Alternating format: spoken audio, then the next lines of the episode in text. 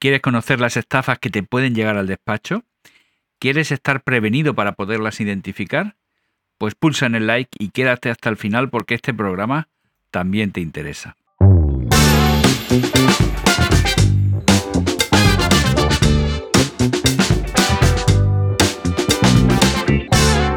Te doy la bienvenida a Diario Asesor, el podcast para asesorías. Yo soy Paco Pacheco y este es un podcast sobre tecnología, productividad y todo lo relacionado con tu asesoría o despacho profesional.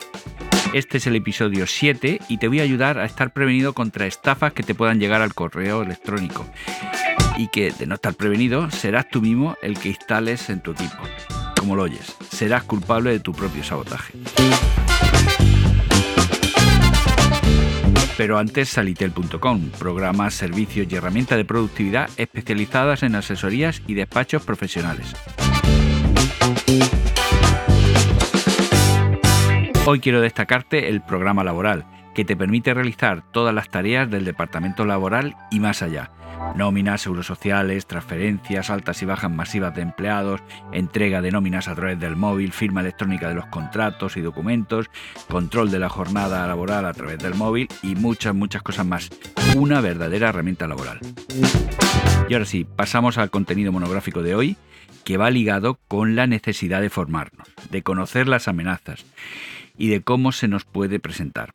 Esto nos dará seguridad para actuar correctamente y formar a nuestros equipos. En este episodio vamos a ver diferentes tipos de amenazas como son el malware, suplantación de identidad o phishing, falsificación, robo de datos, correo electrónico no deseado. Quédate con esta frase. Todo correo electrónico es peligroso hasta que no se muestre lo contrario. Y es que detrás de cada tipo de amenaza hay un delincuente o una mala persona. Empezamos con la primera amenaza, el malware.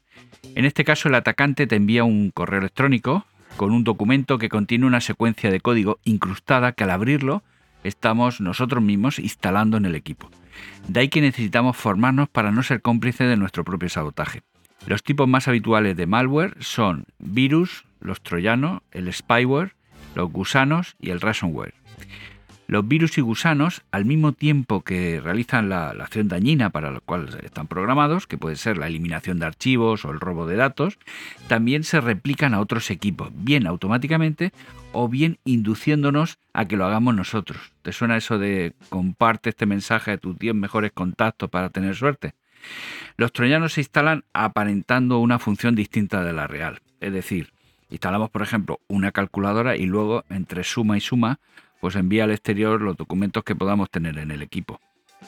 El spyware es un software que, una vez instalado, permite controlar todas nuestras operaciones y las transmite al atacante. Podría estar realizando capturas de pantalla junto con el registro de todas las pulsaciones. De esa forma puede conseguir acceder a las claves de nuestras web financieras o elaborar pues, la forma más, eh, más acertada de atacarte. El último tipo de malware es uno de los más peligrosos. Se llama ransomware eh, o es de tipo de ransomware que encripta toda la información del equipo y graba un fichero de texto con el chantaje al que someta el despacho y que generalmente suele ser eh, dinero a cambio de la promesa poco creíble de que realizarán el proceso inverso y devolverán toda la información en su lugar. Mi recomendación para protegerte del malware es eh, pues configurar el correo electrónico para evitar que se descarguen las imágenes externas. Esto también protege la privacidad modificar el sistema operativo para que siempre muestre las extensiones. Eh, de esta forma veremos qué, qué tipo de archivo es. Los programas, los ejecutables, digamos, los que pueden hacer acciones sobre el equipo, son de las siguientes extensiones habitualmente. exe, exe, com, vbs, scr, bat. Todo eso, la extensión es lo que va después del último punto en el nombre del fichero. Entonces, eh, hay veces que el sistema operativo las oculta y entonces no estamos seguros de qué tipo de archivo es y esto el atacante lo puede hacer disimulando el nombre del archivo. En tercer lugar, desconfiar de cualquier correo electrónico, incluso si viene de una persona conocida, ya que se puede alterar el remitente. Realizar copias de seguridad y guardarlas fuera del alcance del equipo, por ejemplo en varios discos duros, en la nube, etc. Instalar un buen antivirus. Eso es fundamental. En la nota del episodio te dejo el que a mi juicio es el mejor y que también lo puedes encontrar en la web tienda.salitel.com. Como testimonio, Te dejo un caso real. Mira, despacho, un despacho que eran dos socios que se separan y cada uno se queda con cierto tipo de asuntos. Eh, pues uno de ellos recibe un correo electrónico, aparentemente de correos. Y como el texto mostraba la temática del otro despacho, pues lo reenvía con, un acto de buena fe. Claro, el otro, el otro socio, al recibir el correo que viene de su compañero, pues lo abre con toda la confianza del mundo. Bueno, pues era un ransomware que le encriptó toda la información, todo el servidor, todo se paró, eh, fue un desastre colosal y en los ficheros de texto, estos que va creando el ransomware en cada carpeta, encripta todo y pone un fichero de texto con las instrucciones. Ahí decía que eh, la forma de conseguir restaurar esa información era a cambio, creo recordar que eran unos 3.000 euros. ¿vale? Pero bueno, he conocido otros casos en los que la cuantía era muchísimo mayor. La solución fue restaurar la copia de seguridad y la instalación, que no tenía en ese momento, de un buen antivirus, el que te, he comentado antes. La segunda amenaza sería la suplantación de identidad. Y es que no te puedes fiar del correo electrónico, eh, si el correo electrónico que has recibido es del origen que se muestra. Por eso muchos delincuentes lo usan para hacer que el usuario acceda a realizar algunas acciones. Por ejemplo, recibes un correo de tu banco que confirma que has hecho una transferencia de 800 euros y que, se, y que se ha realizado correctamente, y un botón para cancelarlo si no estás de acuerdo. Aunque el correo aparentemente venga del banco y aunque pulsando el botón aparezca la web de tu banco, nunca pongas la contraseña. Yo te aconsejo que nunca pulses sobre eh, las opciones que te dé el propio correo electrónico y que la entrada a tus entidades bancarias las realices a través de las eh, de favoritos, de las que tengas memorizado en favoritos. Al entrar en la web debes de ver el cantado de seguridad y la, y la URL, la dirección que aparece en el navegador, debe coincidir con la dirección de tu entidad bancaria tercer paso, tercera amenaza, pues sería eh, la falsificación.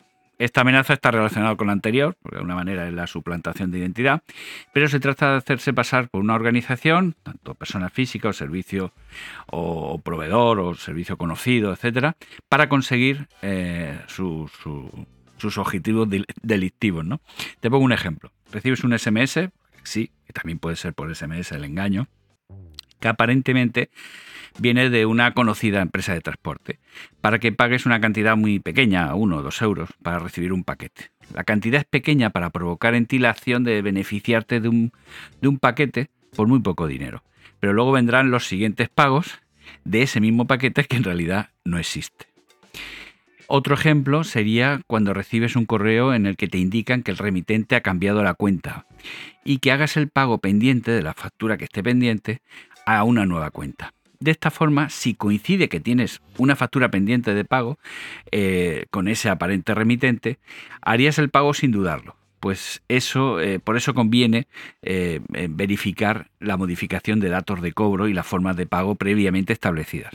Para eso, la firma electrónica, que te comenté en otro episodio que puedes ver en nuestra web, puede ser una gran aliada para evitar ese tipo de casos. En cuarto lugar, tenemos el robo de datos que consiste, como su nombre indica, en la sustracción de documentos sin autorización del usuario.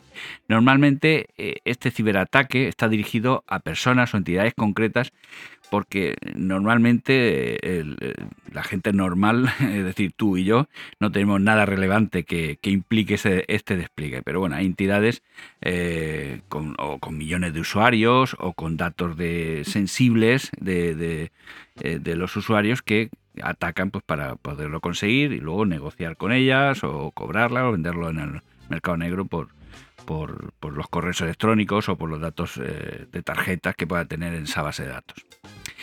Y por último tenemos el correo no deseado o spam o correo basura, que son los correos que no has solicitado recibir y que inundan tu bandeja de entrada.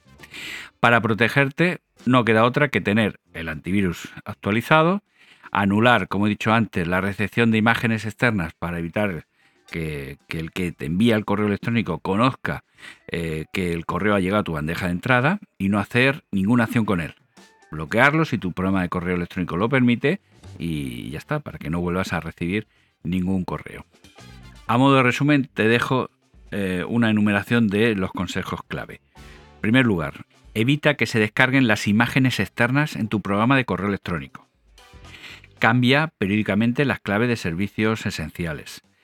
Accede a tus bancos y proveedores a través de los favoritos. Mantén actualizado tu antivirus. No respondas a ningún correo spam. Y haz copias de seguridad.